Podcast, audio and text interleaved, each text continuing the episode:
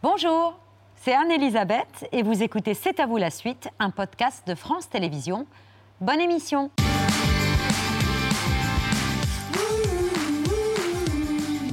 C'est à vous en direct jusqu'à 20h55 avec Émilie, Mohamed, Patrick et une championne inspirante, la plus titrée des joueuses françaises de tennis en simple, la seule à avoir conquis au moins un titre du Grand Chelem, la première et la seule de l'ère moderne à être devenue numéro un mondial, la première à entraîner des hommes et désormais la première femme directrice du tournoi de Roland Garros après l'avoir connue comme spectatrice, joueuse, coach, consultante et toute jeune gagnante. Chez les jeunes filles, eh bien, c'est une nouvelle Française qui a remporté euh, le titre junior. Et on va vivre euh, la balle de match. Donc, en vous rappelant le score, il est net et sans bavure. 6-0, 6-4.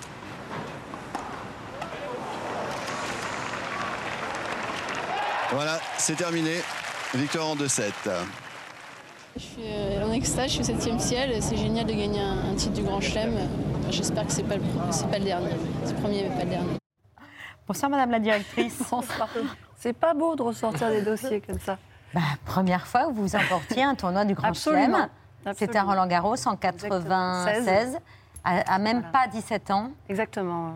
C'était un grand souvenir, un grand, une, de mes premières grandes émotions sur un cours de tennis quand même. Et c'était à Roland Garros. C'était à Roland Garros. Ceci explique peut-être cela. Peut-être bien. Qu'aujourd'hui vous deveniez la patronne de ce tournoi mythique.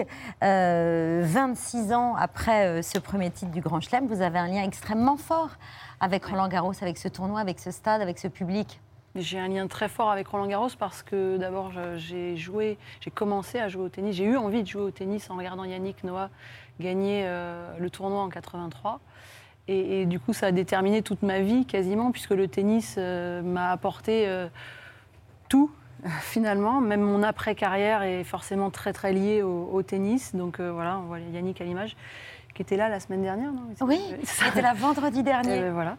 Et, c'est sûr qu'il y a eu des grands, de grandes émotions, euh, il y a eu des grandes déceptions aussi euh, à Roland Garros. Donc j'ai un peu tout vécu euh, sur ce Les hauts, les bas, tout, le grand 8, l'ascenseur ah, émotionnel. Complètement, complètement. Et, et quand Gilles Moreton, le président de la fédération, m'a proposé de prendre la suite de, de Guy Forget, c'est évident que c'est quelque chose qui est revenu très fort en moi, toutes ces émotions. Et j'ai pas hésité très très longtemps, oui, c'est vrai. Pour vous, c'est un défi, mais pour le monde du tennis, votre nomination, c'est ce qui s'appelle un tournant historique. Le patron de la fédération, le président de la fédération parle même du nouvel ère.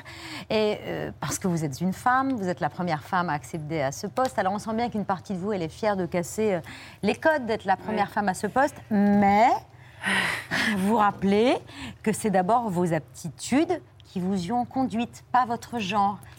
Mais c'est toujours un petit peu la question, et c'est d'actualité euh, d'ailleurs. Mais c'est vrai que de se dire qu'on en est encore à, se dire, ah, pour la première fois, c'est une femme, c'est un petit peu dommage. Donc moi, j'attends le, jour où on passera au-delà de tout ça, on ne parlera plus de genre et on parlera de compétences, d'aptitudes, effectivement. on est encore un peu à la bourre un petit ringard. on est encore un petit peu à la bourre, mais la preuve qu'on avance.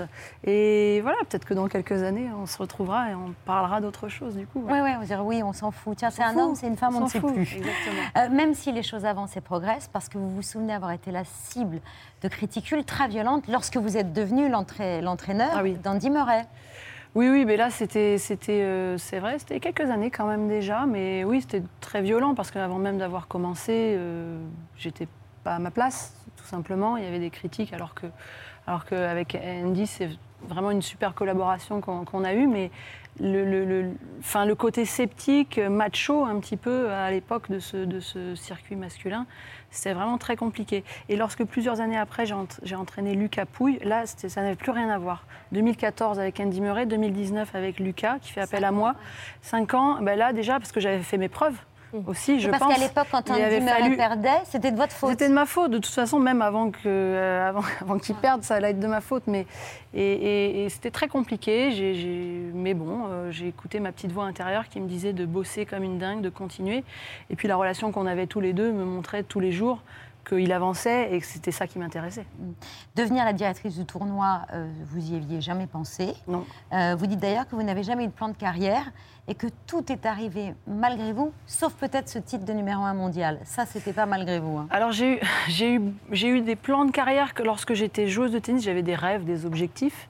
Mais c'est vrai qu'une fois que j'ai arrêté ma carrière de joueuse, j'ai- je me suis pas dit euh, tiens, je vais faire ça, je vais faire ça, etc. Cha- Chaque, fois, ce sont des, propositions qui sont arrivées et que j'ai eu des défis, des challenges, euh, des postes qui étaient plutôt faits pour moi. euh, je pense à capitaine de l'équipe de France. euh, Ça, c'était vraiment, j'avais, j'avais très envie de le faire. Mais sinon, le reste, c'est imposé comme ça. Et j'ai été face à des choix parfois un petit peu difficiles à, faire. J'ai toujours relevé les, challenges avec euh, toujours de l'énergie, de l'enthousiasme. Et quand euh, voilà, c'était plus quelque chose qui me plaisait, j'avais cette liberté de pouvoir aussi passer à autre chose. Aujourd'hui, à Roland Garros, ont commencé les qualifs pour le tournoi. Oui, Ouais. tout à fait. C'est Ouais. bien. euh, Pour le tournoi qui se déroule du Exactement, 23 ouais, ouais, mai ouais. au 5 juin, avec des changements sous l'ère Mauresmo. Quelques changements, c'est vrai, on va en parler longuement, Oui. chère Amélie. C'est l'objet de notre entretien, mais c'est d'abord le vu, ce qu'il fallait pas rater hier à la télévision.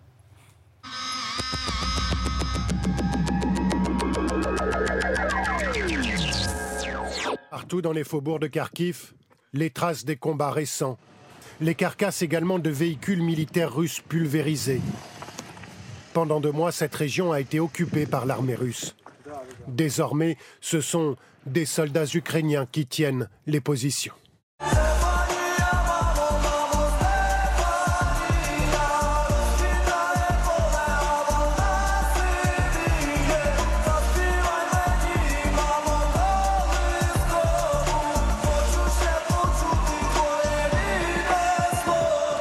En moins de dix jours, les Ukrainiens ont repris toute cette zone, les Russes repoussés à 40 km à l'est de Kharkiv.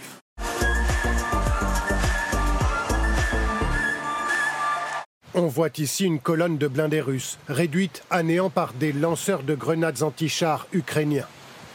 Ces véhicules sont des T-90M, les tanks les plus performants de l'armée russe. 439 points. C'est un record dans l'histoire de l'Eurovision. Nous sommes passés de 8,4% de la population mondiale vivant dans des démocraties véritables en 2020 à 6,4% seulement en 2021.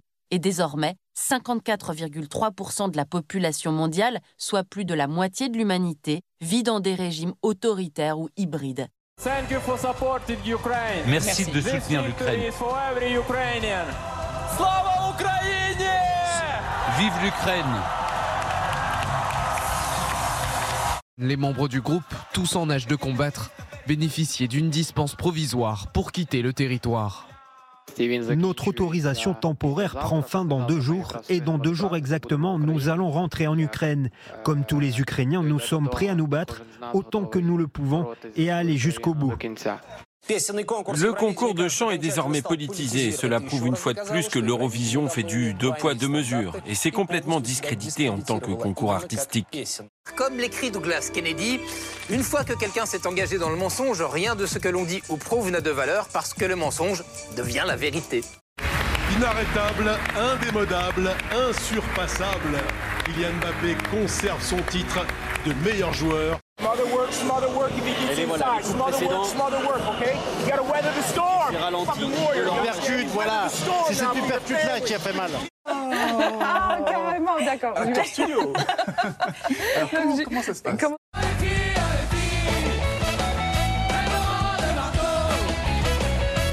Pas de bouche à bouche. attends, mais j'ai pas fini.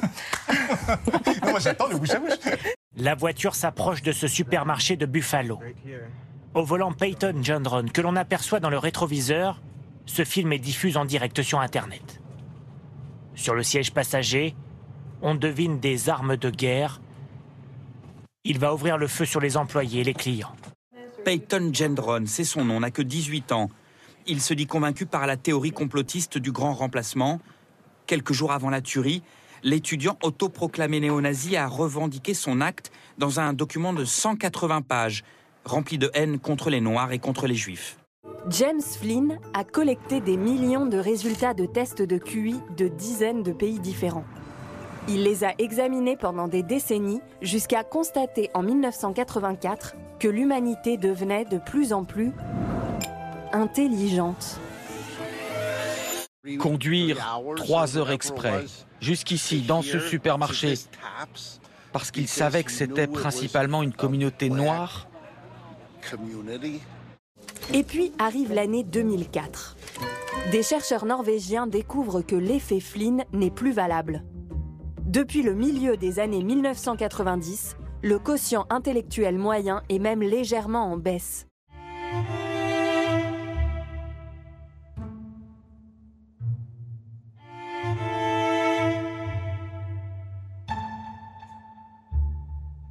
Le pool génétique n'est pas responsable de notre abêtissement.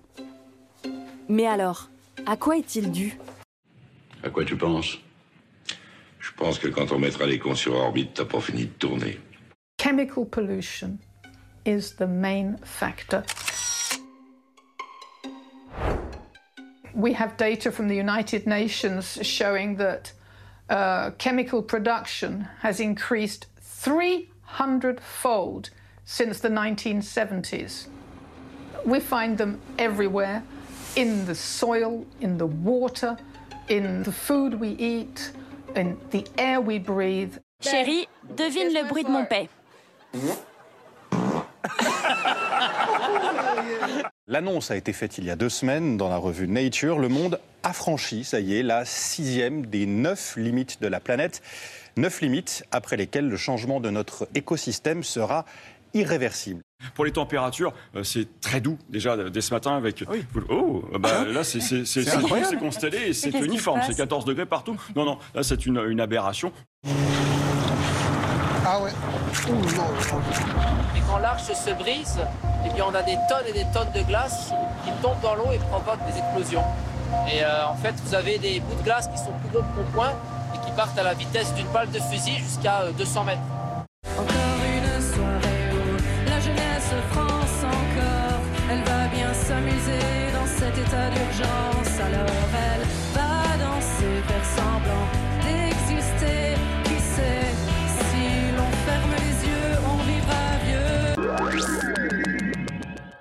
Voilà pour le vu du jour. C'est peut-être le point resté le plus célèbre du tennis moderne. Chang, tétanisé par les crampes face à Lendl, imperturbable jusque-là.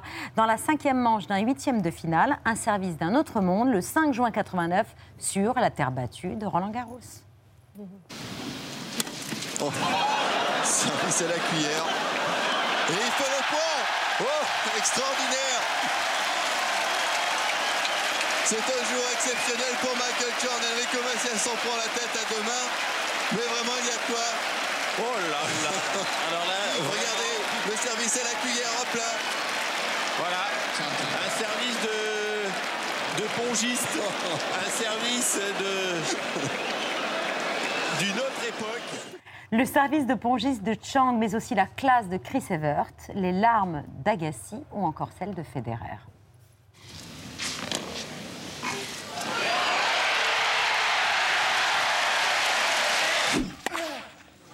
Je 7 et manche de 6. 3 manches à 2. 1 6, 2 6, 6 4, 6 3, 6 4. Oh là là. Oh là là, c'est pas passé. Et elle a gagné. Extraordinaire. Et ben voilà.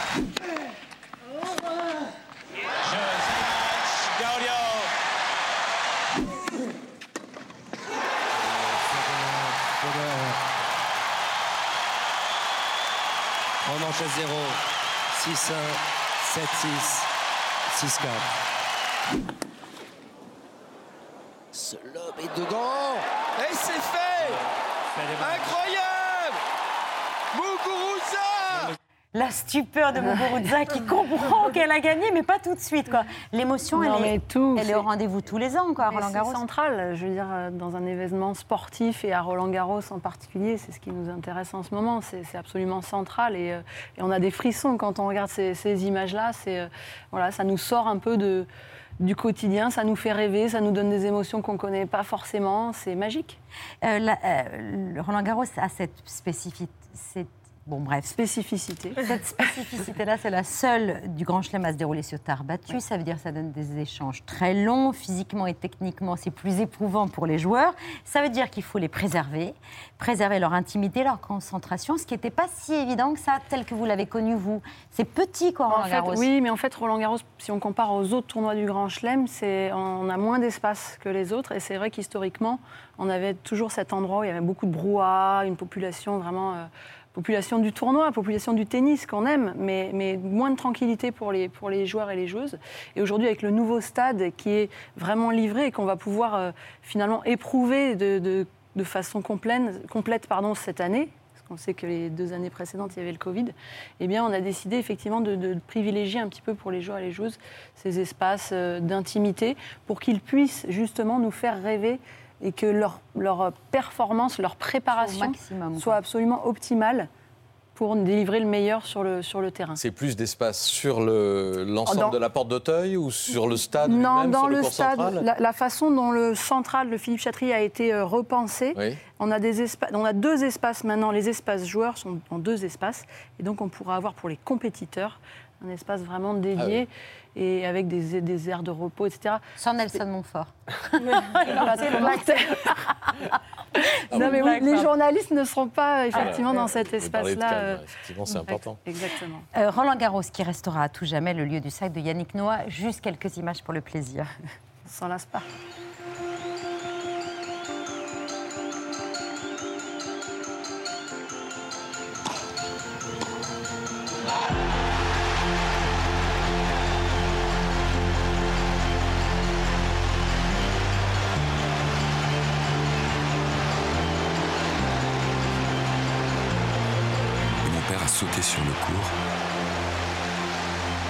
Ce moment incroyable tous les deux.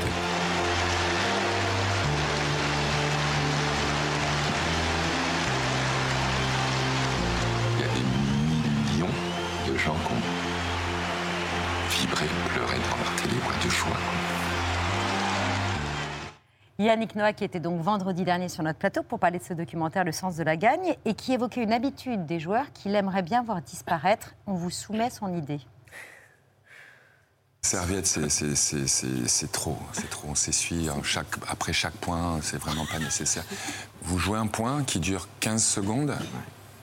Enfin, moi, je suis là, je, je regarde le match. hein. Moi, j'aime bien quand il joue, mais moi, regarder un gars s'essuyer le, le manche, je, je fais pas un kiff, quoi. Je suis pas en. Oh là là, t'as vu comment il s'essuie peut-être une fois, mais quand c'est 500 fois pendant le match, c'est juste insupportable, d'autant plus que c'est pas nécessaire.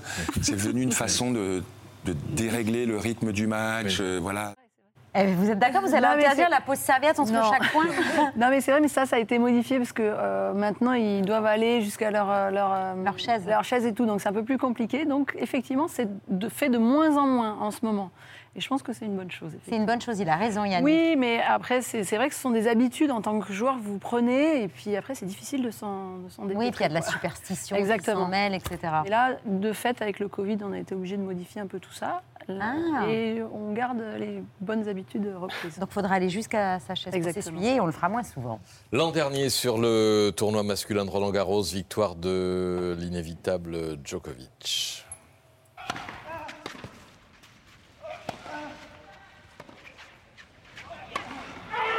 Jeu 7 match Djokovic.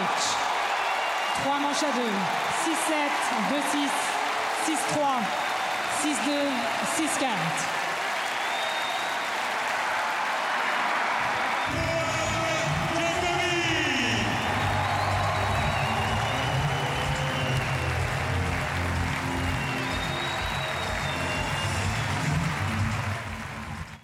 C'est l'un des plus grands joueurs de tous les temps. Il a un palmarès incroyable, mais il ne fait pas comme tout le monde. Il a été privé de l'Open d'Australie pour euh, les raisons que vous connaissez, qui ont été quand même fortement médiatisées ici.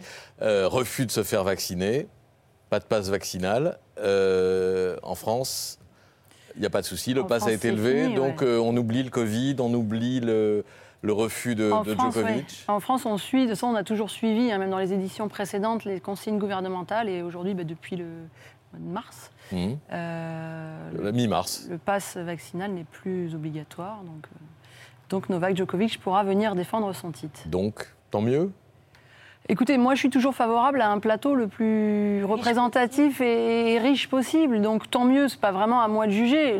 Le fait est que euh, les- les- la loi a changé et que, et que c'est comme ça. Et oui, tant mieux parce qu'on a tous envie de reprendre un peu une vie euh, normale et c'est ce qui est en train de se faire. Donc si je vois un petit peu plus largement la chose, oui, tant mieux euh, pour nous tous en fait. Et il va retrouver euh, des personnalités, des joueurs qui l'ont parfois critiqué dans son attitude euh, pour ce qui a été de, de Oui, oui, l'Australie. oui, bah, ça c'est oui. Quelles sont ses, quelles sont ses- ses chances là sur ce tournoi? Ouais, il, a de- il arrive en grand favori quand même, euh, aux côtés de Rafael Nadal. Il a gagné la à Rome euh, hier euh, face à Tsitsipas, justement, qu'il avait Ouais. battu en finale euh, l'année Sixième dernière. tournoi de Rome hier. Exactement. Donc il a quand même repris ses repères très très rapidement parce qu'il a non seulement il n'a pas pu jouer en Australie mais pas, pas pu jouer aux États-Unis aussi au mois de mars, etc. Donc il a très peu de tennis derrière lui et pourtant il arrive euh, de nouveau à retrouver son, son niveau de façon assez excep- exceptionnelle et de façon très rapide surtout. Donc euh, il va arriver euh, jeudi ici à Paris et il sera euh, opérationnel pour, euh, pour l'attaque. Oui. Nadal, vous l'avez cité justement, longévité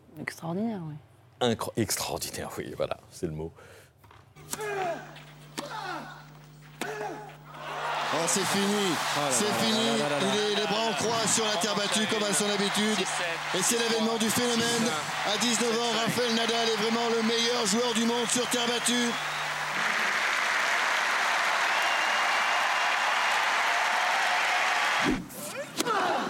C'est le match, Nadal. 3 manches à 0. 6-0, 6-2, 7-7. Remporte son centième match à Roland Garros, le 13e titre, Rafael Nadal. 2009, 2020 et entre ces 2005, deux dates. 2020. 2005, pardon, 2020 et entre ces deux dates, oui, 13 C'est victoires à Roland Garros. Il n'y a pas de mots. Chaque, chaque fois, on manque de superlatifs, mais ce qu'il fait est extraordinaire et inégalable. Surtout, je pense que c'est une des plus grandes performances euh, dans le sport euh, en général et que personne n'arrivera à, à Ouais. reproduire ça. Et à 36 hallucinant. ans, il peut encore avoir l'espoir. hein. Ah oui, clairement, oui. Il a, il a été en difficulté physiquement à Rome, là, justement, Ouais. sur les dernières semaines. Mais avec lui. euh, souffre de son pied gauche. Ouais, il faut jamais le, le- le- le mettre de côté. hein. Ici, à Roland-Garros, euh, il est chez lui. 100, 100 matchs gagnés euh, à la fin de l'édition 2020. Il en a regagné 5 l'année dernière. Je pense qu'il en a encore quelques-uns sous la. sous Il la aura pédale. certainement fait des programmes en français euh, encore, mais c'est pas encore tout à fait ça. Et du coup, vous avez imaginé que les interviews d'après-match soient Alors- traduites euh, quasi en simultané, quoi, sur le cours. C'est pas seulement pour, euh, Oui, oui, pour Nadal. Rafael Nadal, mais effectivement, on avait un système de. C'était les intervieweurs qui traduisaient, et moi je trouvais que ça, ça, ça enlevait un petit peu de naturel, de fluidité, de spontanéité et d'émotion euh, dans, cette, dans cet entretien, dans cet échange. Et justement, je voulais que ce soit un vrai échange. Et, et- et on a imaginé, on a dû surtout fait appel à la technique pour euh, traduire en simultané sur les écrans euh, ce, que, ce qui sera dit sur le cours. Avec, euh, du coup, j'espère, euh, voilà, ça pourra rebondir plus vite. euh, toujours, voilà, mettre du, mettre du rythme et, euh, et procurer, peut-être, je l'espère, plus d'émotion et plus de contenu aussi de la part des joueurs et des joueuses. Il y aura un autre euh, changement cette année, et celui-là, il ne plaît pas à tout le monde. Il n'est plus question, par exemple, de voir ça.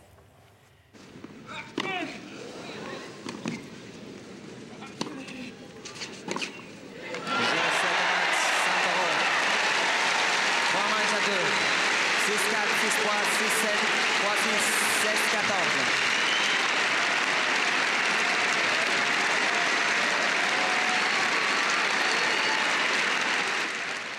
match, Fabrice Santoro, Arnaud Clément, donc en 2004 devenu légendaire pour sa durée. Le match sans fin, 6h33, c'était euh, étalé sur deux jours. C'est le plus long jamais disputé à Roland Garros. C'est pour éviter ça que vous avez adopté euh, la règle du Alors- super tie-break. Alors déjà en vigueur dans les autres euh, grands chelems. Pour éviter ça, j'explique juste la nouvelle règle. Euh, 6-6 dans la manche décisive. Et là, les joueurs pourront disputer un tie-break à 10 points et après c'est terminé. C'est comme le but en or, quoi. Ouais, c'est un peu ça. C'est le super tie-break, ça s'appelle. Mais ça ne plaît pas du tout alors. Alors voilà, c'est c'est pas pour éviter ça, c'est plutôt pour s'aligner effectivement avec les autres tournois du Grand Chelem parce que. euh, bien sûr, ça a donné des matchs extraordinaires, des fins de match absolument incroyables, mais euh, on avait un petit problème, et ça se voit dans aucun autre sport, c'est qu'on terminait tous les quatre tournois du Grand Chelem avec quatre façons différentes de terminer leur match. Et franchement, en termes de lisibilité, pour euh, bah, voilà, attirer aussi un nouveau public, des jeunes, etc. Ça a, ça a été très compliqué. Donc les quatre grands chelems se sont, se sont posés ensemble et sont arrivés à, à cette, euh, à cette règle qui, je le comprends entièrement, euh, ne fait pas l'unanimité. C'est un essai, aussi, je précise que c'est un essai sur 2022 hein, quand même aussi. Ah oui, si ça marche pas, on peut revenir à on, en, tirera un petit peu les... les, les- les- Mais vous voilà, dites que les vous pensez aussi à la santé des joueurs. Oui, ben, c'est sûr que euh, faut voir que le tennis est quand même devenu de plus en plus exigeant physiquement. C'est un sport qui demande euh, vraiment de plus en plus de ce point de vue-là. Et c'est vrai que sur la santé, au fur et à mesure, au fil des, au fil des, des- des matchs, ça peut devenir compliqué. Moi, j'ai en tête ce, ce, ce Mahut Isner, je ne sais pas si vous vous Wimbledon. souvenez, à Wimbledon, qui a duré sur, sur trois jours, euh, Oui. 68, 70, où je, si je me souviens bien. Je veux dire, le vainqueur, il- c'est fini, son tournoi est, est- est terminé. Ouais. Donc, euh, bah oui, il ne peut pas récupérer, c'est fini. Donc voilà. Alors sans aller jusqu'à cet extrême-là, mais On est dans un état de trois programmation, jours. programmation. Bon, Ah oui. Voilà, mais je- je- j'entends complètement que euh, voilà, et, moi-même j'ai eu un petit pincement au cœur lorsque voilà, il a fallu prendre cette décision. Mais, euh, On en a vu certains, mais des moments forts, il y en a eu euh, énormément à Roland Garros. Alors on en a choisi euh, quelques-uns. D'abord euh, les sœurs Williams qui jouaient l'une contre l'autre en, en finale de Roland. C'était en, en 2002. Serena vient de, Ah oui. gagner contre Vénus en finale. Elle n'est même pas triste. Vénus va chercher un appareil photo euh, dans le public pour immortaliser euh, la victoire de sa sœur. Et Vénus se met euh, parmi les photographes et la prend en photo. C'est euh, Ah. une image extraordinaire, effectivement, de, de- de ce tournoi et, et- et de la domination qu'ont eu euh, ces, ces deux joueuses extraordinaires, Vénus et, et Serena. Mais c'est vrai que c'est fou. Elle est triste pour elle, mais elle est tellement heureuse pour sa sœur qu'elle qu'elle a ce, ce geste. euh, voilà. Et puis il y a eu, Je euh, me souviens. Il y a eu des ramasseurs de balles très chanceux à Roland surtout.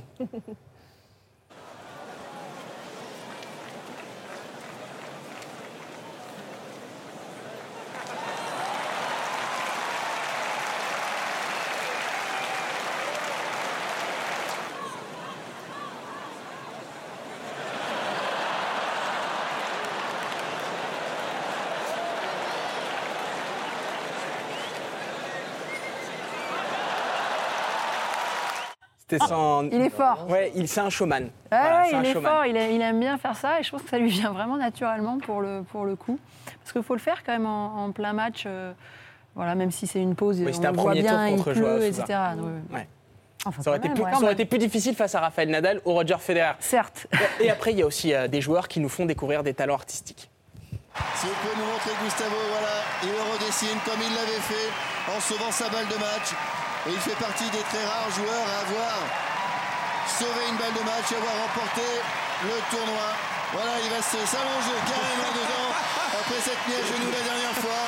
Oh, quelle image extraordinaire qui fera le tour du monde. Ce cœur magnifique de Gustavo Kuerten qui remercie le public de Roland qui avait été euh, cette année-là incroyable avec lui. Il a vraiment marqué les esprits, hein, Gustavo Kuerten. C'est une vraie personnalité de, de ce tournoi de Roland Garros. Il a eu trois victoires porte d'Auteuil et franchement, euh, c'était, c'est, d'abord c'est un gars euh, vraiment top.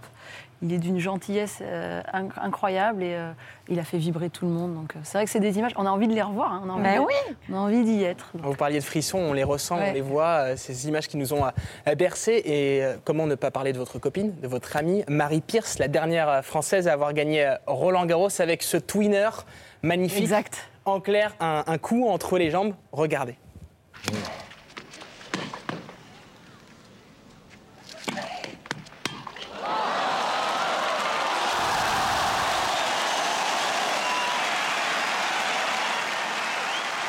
Ce, Elle était- ce geste, Ouais. cette grâce, on a l'impression qu'on peut voir ça qu'à Roland, en tout cas avec les, les Français et les Françaises. Ouais, ouais, mais en tout cas, elle était intouchable hein, cette année-là, Marie. euh, vraiment chapeau parce que euh, cette pression-là, et je suis bien placée pour en parler, qu'on subit à Roland Garros, elle l'a, elle, elle l'a vraiment prise à bras le corps et, et- et le meilleur de son tennis est, est ressorti sur toute la quinzaine d'ailleurs. Elle a gagné en simple et en double. Et, et franchement, elle m'a, beaucoup inspirée. Je suis contente qu'on revoie des, des images de Marie parce que ça a été un vrai moteur pour moi aussi et très inspirante. euh, voilà, toutes. euh, mes, mes- mes failles, euh, elle a su me montrer la voie pour, pour les contrer et je suis très reconnaissante. Le public sera au rendez-vous là pour Roland Garros. Oui, pas de restrictions. euh, le, public, euh, voilà, le public sera là. Euh, la billetterie, ça a été vraiment un succès. Nous, ce qu'on ressent, c'est une vraie soif, une vraie envie de, tout le monde d'abord de se retrouver, de se retrouver ensemble, de vivre des moments ensemble. On n'a pas trop eu ça depuis deux ans. Et, finalement, voilà, on sent qu'il y a une vraie, vraie ferveur autour de, autour de l'événement. Et vous ne pouvez pas éviter cette question, euh, on vous la pose souvent. On vient d'apprendre que Gaël Monfils est forfait. Euh, on a des chances de vivre des émotions, des épopées incroyables avec nos Français ou nos Françaises cette année C'est sûr qu'au vu des. déjà, le, forfait de Gaël, c'est sûr que c'est un, coup dur hein, pour les chances françaises dans le, tournoi. Euh, il a annoncé ça cet après-midi, il a un problème au pied, il doit subir une petite intervention. Mais au vu des résultats, on va dire, sur les semaines sur terre battue qui viennent de, de s'écouler, on a, ce serait une vraie surprise s'il y avait un Français, une Française en, seconde semaine. On, voilà, on va pas se le cacher. Après, on a envie de rêver aussi et on a envie de, de, de- dire que c'est possible. Mais si, voilà, purement sur les résultats qu'on a, vus là, ça risque d'être compliqué. Merci beaucoup, Amélie Morisseau. Merci à d'être vous. venue ce soir sur le plateau de C'est à vous. À bientôt. la À bientôt. le tournoi, ça commence le 23 mai. Voilà, dimanche, le 22 même. Le, le tableau final commence euh, dimanche. Ouais, voilà, évidemment. Il fallait que je me plante. Les sessions de soirée commenceront le 23 Oui, mai. parce qu'il y a des saisons de soirée, Absolument. Absolument. Puis alors, il faut souligner quand même euh, euh, le- la journée des enfants dans le Garros le Samedi, 21 mai, samedi, là, très vraiment, important, un événement caritatif. Et puis le tennis football, le tennis fauteuil qui bénéficiera d'une nouvelle exposition cette année avec. Pour la première fois, les finales, messieurs et dames, qui se joueront sur le central. Exact- exactement. Vendredi, samedi de la dernière semaine, tennis fauteuil qui sera mis en, avant sur le Châtrier. Ça, c'est vraiment très, très important pour nous. Merci beaucoup, chère Amélie. Merci. À très bientôt. Je dîne Bon- pas avec vous, du coup? Ah bah c'est vous qui n'avez pas voulu, sinon vous restez. Il y a des asperges et il y a Marc Lévy, euh, cerise sur le gâteau. la prochaine fois. Mais voilà, merci beaucoup. Marc Lévy, le seul auteur à figurer dans tous les palmarès du Figaro depuis 2004, où il a occupé la première place durant une décennie, l'un des Français les plus lus dans le monde, dont l'histoire avec la littérature a démarré le jour où sa sœur l'a quasiment forcé de proposer à un éditeur le texte qu'il avait écrit pour son fils. Marc Lévy, 38 ans, directeur d'un cabinet d'architectes. Signe particulier, vit un conte de fées. Un conte de fées qui a commencé ici, en octobre dernier, à la foire du livre de Francfort. Dans le catalogue Robert Laffont, deux pages sont consacrées à son roman Et si c'était vrai? Deux pages qui résument le livre et qui embrasent le petit monde de l'édition. Pendant trois jours, de 8h à 2h du matin, cette jeune femme chargée de la vente des droits cinématographiques va voir défiler dans son bureau tout le Gotha du cinéma. Et c'est Steven Spielberg qui l'a emporté après une heure et demie de conversation téléphonique avec Marc Lévy. Très ému euh, et très impressionné. Et puis en même temps, le, le, le track passe très vite parce que c'est un homme qui est euh, euh, incroyablement humain. Bonsoir Marc Lévy. Bonsoir. On est ravis de vous accueillir à l'occasion de merci. votre 23e roman, Noah. Troisième volet extrêmement réussi de- des aventures des neuf. Ces hackers qui piratent les systèmes informatiques en, en toute illégalité, mais pour la bonne cause. Et une bonne cause qui résonne incroyablement avec l'actualité. Je me suis dit, mais c'est pas possible, c'est Nostradamus qui dit là avec nous ce soir. On y revient longuement, non mais pour le coup visionnaire. Mais je vous présente juste notre chef, Erwin Enchanté. Durand, Bonjour. chef étoilé du restaurant Le Chiberta dans le 8e arrondissement. Bienvenue, chef. Merci. On a une toute petite table, d'un coup, ça fait tout drôle. Moi, je suis déstabilisée. Mais euh, une belle asperge dans notre assiette. Je le dis pas, la petite table, mais belle asperge. C'est ça. Donc, alors, Ah, pour, la- pour l'asperge, donc, euh, j'ai voulu jouer un petit peu sur le côté terre et mer. Donc, sur le côté terre, on a donc l'asperge avec les, euh, les chips de, de tête de veau. Et après, sur le côté mer, en fait, vous avez euh, un caviar d'œuf de brochet et euh, œuf de saumon aussi euh, qui, qui va avec, qui va assaisonner et qui va apporter cette iode dans, dans l'asperge. Merci beaucoup, Erwin. On aime Merci. bien ce que vous avez mis en exergue de votre roman, toute ressemblance avec des personnages existantes. Des personnes existantes ou ayant existé. Oh, et puis merde.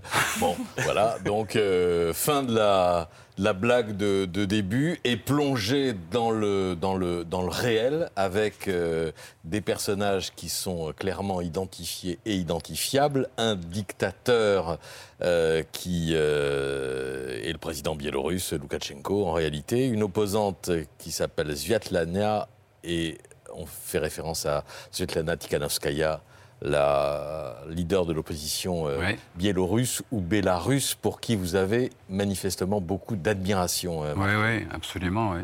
Bah, qui a été victime de persécutions et puis d'un d'un coup monté terrible par le, le dictateur qui, euh, au lendemain de l'élection qu'il a truqué, euh, enfin pendant la nuit, l'a fait arrêter et, euh, et a menacé sa vie et la vie de sa famille hein, et l'a forcé à l'exil. C'est tout le début de, C'est le- de ouais. Noah. C'est la première scène, quasiment. Ouais, absolument. Donc elle, a- elle est extrêmement euh, courageuse. Quand vous avez écrit votre roman, l'Ukraine n'avait pas encore été attaquée. Mais le danger, la menace russe, vous l'avez fortement pressenti. Imaginez. Oui, mais ça, je l'avais, enfin, oui, je l'avais pressenti dès le premier tome, en fait, Euh, enfin, dès 2016, hein, avec euh, le- la manipulation par les Russes de l'élection euh, aux États-Unis, et puis ensuite par euh, enfin, le comportement d'un certain nombre de- d'oligarches américains. Euh, on voyait bien des réseaux euh, d'influence se créer très très forts. Euh, la reprise de Fox News euh, par euh, le fils, Ber- enfin je, je l'appelle Berdoc parce que dans mon roman il s'appelle Berdoc, mais c'est Murdoch. en fait. Murdoch, Et, et puis bon, à cette époque-là, au début, je, voilà, enfin, moi je repère un certain nombre de faits et je, je commence à mener une enquête. Et puis je m'intéresse aux travaux d'une journaliste absolument extraordinaire qui est Carole Cadwallar. Et euh, qui, la première, va euh, détecter, le, enfin, enfin, ce qui sera- va découvrir le scandale de Cambridge Analytica, c'est-à-dire la façon dont euh, bah, des gens extrêmement riches sont, ont acheté des données à Facebook hein, pour faire du micro-ciblage hein, sur près de 80 millions de personnes. C'est énorme. Et puis, euh, je Et, vois et qui ont pesé sur l'élection de Trump. hein. de Trump, mais surtout qui ont, euh, qui ont été décisifs sur le Brexit. Et puis je vois euh, le comportement de Nigel Farage, et puis d'un oligarche euh, anglais qui a des liens très forts avec la Russie et euh, qui s'attaque directement, et ça c'est euh, c'est quelque chose d'extrêmement grave dans une démocratie, qui s'attaque à cette journaliste Carole Cadwallar. Et il s'attaque avec un mode très pernicieux, c'est comme il est très riche, il va l'attaquer en justice en diffamation, très intelligemment, pas pour ce qu'elle a publié, mais pour un- une petite phrase qu'elle a dit dans un TED Talk. Et il va engager des millions de livres sterling pour essayer de, bah, de, la, de la tuer moralement et, euh, Professionnellement. et professionnellement et euh, économiquement. Voilà, euh, Carole, elle va se battre comme une lionne et euh, bon, et puis voilà, et puis C'est l'un des personnages qu'on retrouve. c'est le, dans- le- dans c'est elle est incarnée par le Janice dans le roman et, et c'est la vraie histoire de son procès, de son combat et puis en même temps de sa destruction parce que c'est un personnage qui est très abîmé. hein, le- le- enfin, le- ce, qui, me- ce qui est le plus important pour moi dans ce roman, euh, c'était pas seulement d'en faire un thriller, c'était de raconter la vie de ces résistants de la première heure. Parce que vous avez deux formes de résistance. Vous avez ceux qui résistent une fois que la guerre a commencé, mais vous avez ceux qui ont compris ce qui allait se passer et qui résistent avant. En amont. Et ça, c'est une souffrance terrible parce que personne ne les écoute.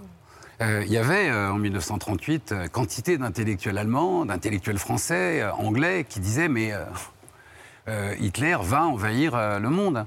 Et puis vous aviez euh, Chamberlain et Daladier qui allaient non non il faut lui laisser l'Autriche parce qu'il a pas. de- Et on a vu la même chose avec Poutine au moment où il se rapproche de l'Ukraine et où il menace l'Ukraine. Il y a eu plein de voix, mais même des voix politiques françaises qui disaient non mais c'est nous qui l'avons provoqué. la provocation, elle avait commencé au moment où Poutine bombarde avec des armes chimiques des hôpitaux pédiatriques en Syrie et cherche euh, à créer euh, une crise migratoire phénoménale pour déstabiliser les démocraties européennes. Voilà, il a, il a mené une partie en quatre coups. Et euh, c'est ce que j'avais enfin, pressenti avec Ah le oui. premier tome. C'est l'enquête que j'ai menée avec euh, la formidable collaboration de très grands reporters. Et euh, c'est pour ça que c'est pas en fait Nostradamus, quoi. Non. Et puis, Non, il y a pardon, c'était un Non, non, clin d'œil. hein, mais- J'adorerais parce que ça me rassurait beaucoup pour, pour demain, Non, non. si je pouvais, vous voyez, Et puis, prévoir. On voit bien a- que c'est extrêmement documenté. Et Oui. puis il y a ce qui a alimenté aussi l'actualité ces dernières années, ces assassinats de- d'opposants, de, journalistes, de militants des droits de l'homme en Russie, mais aussi euh, en Biélorussie. Dans votre livre, Daria, euh, 37 ans, qui travaille pour une euh, ONG pour les droits de l'homme, elle est assassinée, tro- 929e journaliste assassinée en, en 10 ans. Oui, alors quand vous menez une enquête, ce qui, euh, ce qui vous amène hein, euh, enfin, ve- vers la vérité, c'est quand vous recherchez ce sur quoi enquêtaient ces journalistes hein, et pourquoi ils ont été assassinés. Et c'est là que vous comprenez euh, le, projet de la Russie de Poutine, qui est un projet qui ne s'est pas décidé. Dire que Poutine a attaqué euh, l'Ukraine parce que l'OTAN le menaçait, c'est euh, ne rien connaître de tout ce qui s'est fabriqué et construit au cours des dernières années. C'est-à-dire que, comme je vous le disais, il y a eu d'abord euh, l'intervention russe en Syrie, qui n'était pas gratuite, qui était déjà faite pour déstabiliser l'Europe, puis affaiblir la démocratie américaine, puis séparer l'Angleterre de- du, du reste de l'Europe, et ensuite financer les partis d'extrême droite européens pour essayer de déstabiliser les démocraties européennes en se disant, bah, le jour où euh, on arrive à cette fameuse euh, Europe des nations dont parlent les partis d'extrême droite, qui n'est donc plus une Europe unie, bah, l'Europe est faible et donc je, re- je reconstitue le grand empire russe. Et je suis convaincu que s'il avait pas échoué en Ukraine, euh, espérons qu'il continue d'échouer, derrière, il prenait la Lituanie, il prenait la Géorgie. Comme d'ailleurs il a pris, parce qu'on parle de Loukachenko, Loukachenko, euh, c'est un homme, de, même s'il ne s'aime pas, c'est un homme installé euh, par Poutine. C'est-à-dire que là, le, le- le coup d'État de Loukachenko qui reprend le pouvoir après avoir perdu les élections, et le, le régime est terrifiant là-bas. hein. Et le, nombre d'opposants en prison, euh, qui sont torturés en prison, c'est épouvantable. Sans Poutine, voilà. Alors mon espoir, c'est que, euh, alors là, c'est pas un coup de Nostradamus, mais non, non, mais il n'y a aucun problème. J'adorerais, je vous jure. Mon espoir, c'est que euh, l'opposition biélorusse se réveille, retrouve cette force qu'elle avait perdue par désespoir, parce que c'est l'espoir qui, qui conduit à toutes les révolutions. On peut se demander ici comment on peut aider justement sur la guerre en, en Ukraine. Et vous, vous êtes ambassadeur euh, de la Croix-Rouge cette année et on a retrouvé une photo de vous. C'est à 18 Ah, je crains le ans. pire. Et en fait, entre vous et la Croix-Rouge, on se rend compte que c'est une vieille histoire parce que vous étiez déjà engagé en fait à cet, âge-là. Oui, je suis rentré, le- j'ai fait ma première garde le jour de mes 18 ans. Ça a changé votre vie, vous dites? Oui, oui, bien sûr que ça a changé ma vie. Bah oui, ça a changé ma vie parce que quand vous avez 18 ans, euh, je crois que c'est quelque chose que vivent t- tous les jeunes. Enfin, il y a une question identitaire très forte qui se, po- qui se pose. À quoi je sers? Qu'est-ce que je fais dans la vie? Euh, Et euh, enfin, et à, à la, à la seconde, vraiment à la, à la première seconde où vous portez assistance à quelqu'un, vous avez résolu la, question identitaire parce que votre centre de gravité, il, il- il sort de votre nombril et il se dirige vers les autres. Et là, vous, avez- vous savez tout de suite à quoi vous servez Oui. immédiatement. Vous parlez par exemple de la méthode de Heimlich pour être euh, assez concret, que vous avez euh, appris euh, en vous engageant à la Croix-Rouge. Oui, oui. Vous n'allez pas me demander de la faire ce soir. Non, mais ça, oui, c'est pour ceux qui ne connaissent pas, c'est euh, pour empêcher Non, mais alors, y a- quand on euh, rentre à la. Enfin, moi, je suis resté 7 ans à la Croix-Rouge euh, à cette époque, puis après, j'ai eu la chance de diriger le réseau de secours. Moi, j'étais dans une unité de désincarcération routière. Donc, ça allait un peu au-delà de la, de la méthode de Heimlich. Mais, pardon, il y a des gestes de secourisme très simples hein, qui permettent de sauver des vies. euh, qui vont de la méthode de Heimlich à la position latérale de sécurité, en passant par euh, la- enfin, le massage cardiaque. Et, euh, et aujourd'hui, d'ailleurs, euh, ça, ça- enfin, ça- ça vaut vraiment le coup d'aller s'informer sur Internet de la façon dont on utilise un défibrillateur, parce que maintenant, il y en a plein, et ça, et ça vraiment, ça sauve des vies. Bon, alors, dans la, comme nous, on était... euh, on travaillait sur les accidentés de la route, c'était un peu plus lourd, mais... euh, mais ça, oui, ça, moi, j'ai pas fait grand-chose à la Croix-Rouge, mais la Croix-Rouge, elle a changé ma vie. ouais. Vous êtes ambassadeur aux côtés d'Adriana Carambeu Oui, et elle a un message pour vous. c'est vrai? Marc est un très très bon ambassadeur parce qu'il a une longue histoire avec la Croix-Rouge déjà.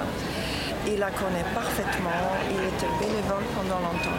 Je pense qu'on forme un bon duo ensemble. Ah, C'est un super partenaire. Il est parfait. Quel est votre livre préféré de Marc Lévy? J'aime celui-là qui s'appelle Et si c'était vrai parce que en fait euh, c'est une magnifique histoire d'amour et c'est mon premier livre en français que j'ai lu de ma vie. J'étais emportée par cette histoire, mais puisque c'est mon premier livre en français, ça m'a pris, je crois, deux mois pour, la- pour le lire parce que bon, au début c'était laborieux. J'adore ce livre. Vous le saviez que c'était son premier roman lu en Et- français. eh ben, écoutez, on s'est on rencontré vraiment euh, samedi pour la première fois, parce que samedi, euh, on ouvrait, euh, je profite un peu pour faire de la pub pour la Croix-Rouge, on Bien ouvrait les sûr. journées nationales, enfin la semaine des journées nationales de la Croix-Rouge. C'est une semaine très importante pour la Croix-Rouge, parce que c'est la semaine des dons. Et, euh, et quand on, et ce sont des dons, c'est pour la vraiment, c'est pour la Croix-Rouge de proximité. La Croix-Rouge, elle intervient partout dans le monde. On a vu euh, l'extraordinaire action de la Croix-Rouge ukrainienne dans l'évacuation de Mariupol, le courage de- de- des secouristes de la Croix-Rouge. Donc tout ça, c'est une chaîne euh, humanitaire formidable. Mais là, euh, la semaine, c'est une semaine de dons pour la Croix-Rouge de proximité, la Croix-Rouge qui agit en bas de chez vous. Et donc, on s'est retrouvés samedi matin, on a fait la quête dans Paris avec Adriana. Et, euh, et du coup, euh, c'était la première fois qu'on se rencontrait et elle m'a fait cette confidence qui m'a beaucoup touché. Bah oui, je trouve ça très émouvant. Euh, je précise que Noah sort demain Oui. et que c'est le troisième volet de cette saga, qu'on peut le lire indépendamment Oui, un- des deux précédents. Ouais, qui sont des best-sellers et qui sont en cours d'adaptation. comme si c'était vrai. Euh, donc voilà, la boucle est bouclée. Ouais, et par un, par un homme que Ah, j'admire énormément, puisque c'est M. Costa Gavras, et je veux dire que ça, ça a été. euh, alors franchement, c'est- écrire ce livre, ça a été euh, beaucoup de travail, et c'était pas un travail facile parce que vous n'êtes pas dans. Enfin, quand vous menez ces enquêtes, hein, alors là, on n'est pas dans. Oui. on n'est pas dans de l'eau de rose. Mais je peux vous dire que.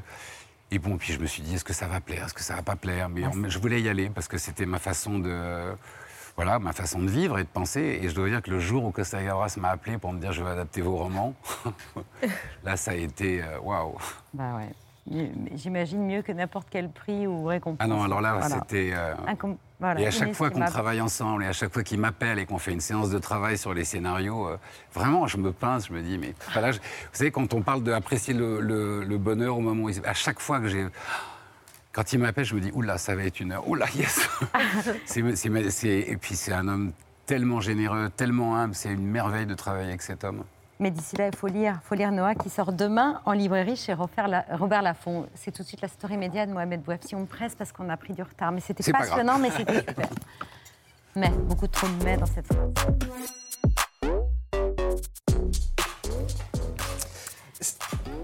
Un retour ce soir, Mohamed. Oui, c'était un événement attendu par euh, les euh, près de 6 millions de téléspectateurs assidus du journal de, de TF1. Anne-Sophie Lacaro est revenue.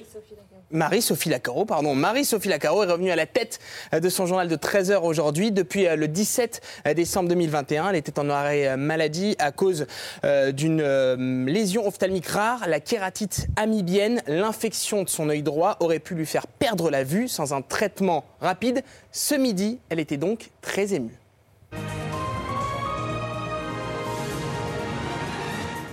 Bonjour à tous. Lundi 16 mai, je n'imaginais pas aimer autant un jour cette date. Je suis vraiment, vraiment ravie de vous retrouver. Et tout de suite, eh bien, on reprend donc nos bonnes habitudes, comme si on ne s'était jamais quitté. Son retour aux commandes du 13h de TF1 avait été savamment orchestré, une annonce en grande pompe par la chaîne.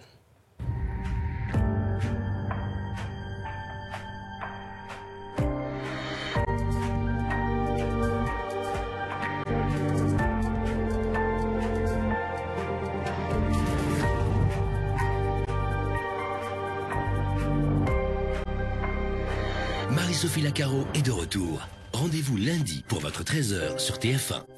Pendant son absence, les messages de soutien ont afflué, les visages de l'antenne ont multiplié les messages sur les réseaux sociaux. Jacques Legros, Gilles Boulot ou encore Anne-Claire Coudray. Marie-Sophie, tu nous as tellement manqué, alors je suis très heureuse que tu reviennes parmi nous. Le temps a été long pour nous et pour toi.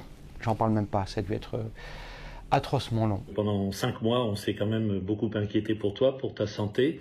Donc on est encore plus heureux de te revoir et les téléspectateurs aussi, je le pense, je l'imagine. Alors j'étais très heureux de présenter le 13h pendant quelques semaines. J'ai appris plein de choses, ça a été passionnant, mais je suis encore plus heureux de te voir revenir pour euh, récupérer ce journal. J'essaie de te le rendre dans les meilleures conditions possibles et je te souhaite évidemment le meilleur pour la suite. Allez, très bon retour, à très vite.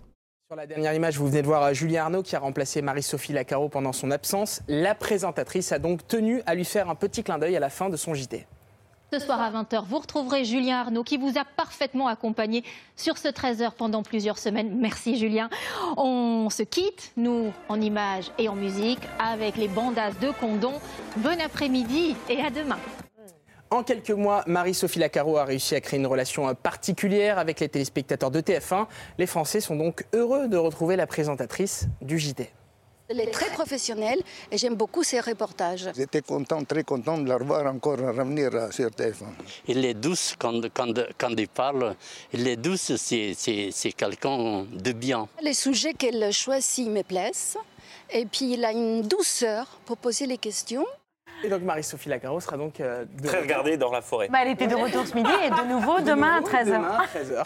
Regardez dans la forêt à Fontenay-sous-Bois.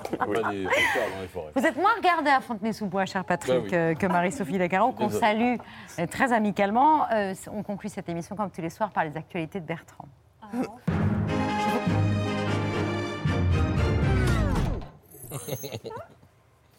Non. Super.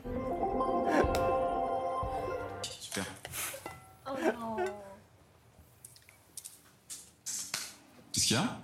Ah, merci Salia Braclia et, et Marc Fauvel. euh, Ça arrive à tout le monde. Ah, Bonsoir. À la une de ce 16 mai, il y a quelques minutes, c'était il y a quelques minutes, Jean Castex a refilé le bâton merdeux.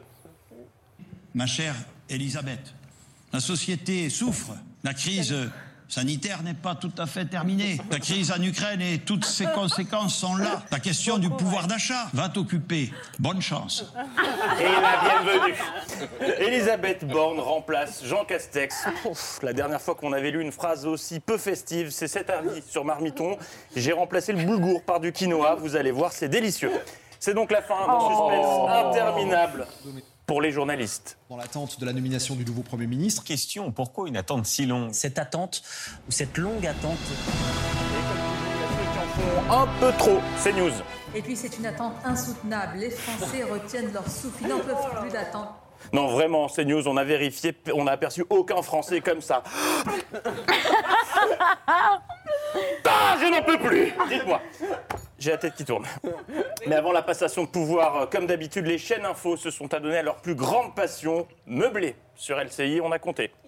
Euh, un an et, euh, et demi pour euh, et dix mois, 682 jours. Compté en deux ans passés à Matignon, Jean Castex a fait 351 déplacements. Lui qui se targue d'avoir beaucoup labouré le terrain et a tenu 20 conférences de presse Covid. Voilà pour le bilan chiffré. C'est tout? Bah, non, attends, non, je sais même pas com- combien de cartons il a fait pour son déménagement. Je peux vous dire qu'il a aussi fait ses cartons, une quinzaine sont prêts dans son bureau. 15 cartons. Très bien. Je le note. Et cette passation signait également le grand retour des rodéos de journalistes à moto dans Paris et des commentaires qui vont avec. Alors on suit pour l'instant la, la voiture de Madame Borne à l'arrière. Nous Non, voyons. elle est, euh, même, Elle euh, au téléphone. Non, elle est plutôt à l'avant, non Non, non, à l'arrière non, non, à. Elle est pas du tout à l'avant. Au téléphone. Oui. Non, c'est pas. elle est pas à l'avant. C'est conseillé. Est-ce qu'elle s'arrête au feu rouge Est-ce qu'elle s'arrête au feu rouge On va voir. Les motards de il est presse- vert, Et il est vert, oui, donc on ne s'arrête pas finalement au, au feu vert. Mais mon préféré, euh, c'est lui, c'est ce journaliste de TF1 qui voulait à tout prix rentabiliser la location de la moto et qui a donc tenté d'établir un contact avec Elisabeth Borne en lui parlant vitre fermée. Il a littéralement tendu un micro à une vitre teintée fermée. Quelle était la probabilité pour que l'échange aboutisse, sachant qu'au même moment, elle devait entendre ça, elle, de son côté? Et Viva Italia, c'était Sarah Perchettiamo. Vous êtes bien sur Nostalgie. Dans un instant, on écoutera les Kajagougou. Belle journée. Parce que c'est toujours bien d'écouter les Kajagougou, Babette, qui passent très fréquemment sur Nostalgie. Alors, qui est Elisabeth Borne? Eh bien, c'est cette personne qui, il y a deux ans, répondait à cette question. Et encore un mot, s'il vous plaît. Où est-ce que vous vous voyez dans deux ans? Écoutez, j'espère en tout cas que je serai dans un pays qui aura su trouver un emploi pour tous les jeunes qui arrivent aujourd'hui sur le marché du travail. Dernière minute, ça vient de tomber. Elisabeth Borne est donc première ministre, mais pas de la France. Paf, édito surprise, rapport euh, qu'elle disait au- Quoi qu'il en soit, on espère qu'Elisabeth Borne n'a pas trop regardé les chaînes infos ces dernières heures. On ne peut pas dire qu'elle soit, qu'elle ait un charisme solaire. Le rôle d'une première ministre, c'est aussi de communiquer. Est-ce que dans ce domaine-là, Elisabeth Borne a, a montré euh, euh, un savoir-faire particulier? Oui, c'est- vrai que concernant ce, ce dernier point, on ne peut pas trop leur donner tort, car euh, rappelez-vous, en début d'année, Elisabeth Borne, alors ministre, faisait du porte-à-porte, et c'était pas ce qu'on peut appeler un succès. Bonjour monsieur. Oula, je crois qu'on vous dérange. Ouais, pourquoi? Non, enfin, je suis ministre du Travail hein, et du coup on aurait bien aimé vous poser quelques questions sur ce que vous avez pensé du quinquennat, mais peut-être pas à l'heure. Non, non. ok, ça marche pas si. Chou blanc. bon. Mais Elisabeth Borne, c'était aussi, souvenez-vous, le sens de la fête. Aurons-nous le droit, pardon, de faire des pots de fin d'année? Non, ça n'est pas recommandé. Et si vous devez en faire, c'est vraiment dans le strict respect des gestes barrières. Donc si vous êtes amené à boire un verre, ben, il faut être à 2 mètres si vous retirez le masque. Joyeux Noël, Mathieu J'espère que ça te plaira Un super Une Smartbox J'adore l'escalade Et plus surprenant, ce qu'on a vraiment investigué, on a recherché, Elisabeth Borne est également bien connue des Espagnols, car oui, notre première ministre a une homonyme qui chante en Espagne.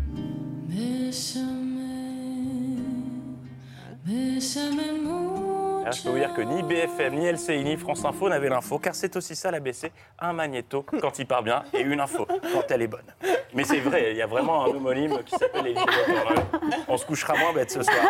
Et on referme ces actualités avec les législatives et visiblement ils sont nombreux à avoir reçu la Smartbox Sensation avec saut en parachute après Éric Zemmour à Saint-Tropez. Jean-Michel Blanquer s'est posé dans le Loiret. Et écoutez, sa justification, là c'est plus du pipeau, c'est de la flûte de pan carrément. Et vous connaissez un peu le Loiret? Un peu, oui, bien sûr, mais je prétends pas le connaître euh, bien euh, ou parfaitement. Pourquoi le Euh, Loiret? parce que le Loiret a des atouts euh, extraordinaires. Euh, c'est d'abord, il est typique de ce centre, euh, de cette région centre, euh, qui est euh, tellement significative de la France, avec euh, des- des qualités euh, historiques et géographiques, une très grande richesse de son histoire. Oh, c'est pas faux, mais ça, C'est pas ça- faux. ça- ça se prête également à beaucoup d'autres villes euh, en France. Et un autre élément a retenu notre attention dans cette interview de Jean-Michel Blanquer, comme chez nous, la taille de la table. Avant, ça se passait comme ça. Il est 8h33 sur RMC et BFM Et TV. Bonjour Olivier c'est comme ça. Ah bah qu'est-ce qui s'est passé Sur RMC et BFM TV. Bonjour Jean-Michel Blanquer. Mais où s'arrêteront-ils? Ah mais c'est la fin du Covid.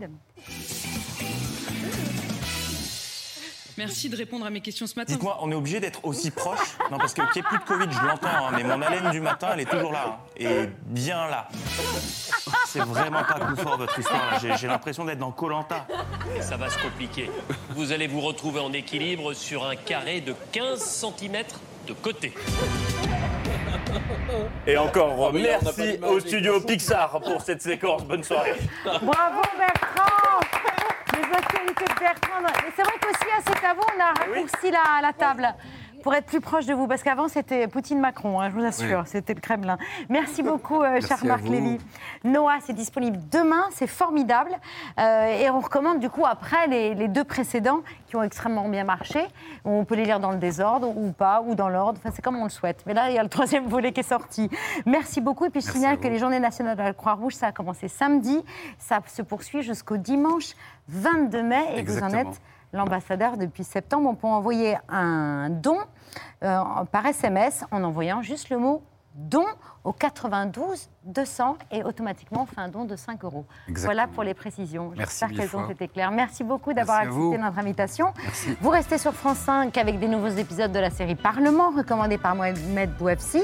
Et, vous, et si vous voulez bien vous tourner vers Mathieu pour saluer nos téléspectateurs. Merci de nous avoir suivis. Rendez-vous demain, 19h en direct. Ciao, bye.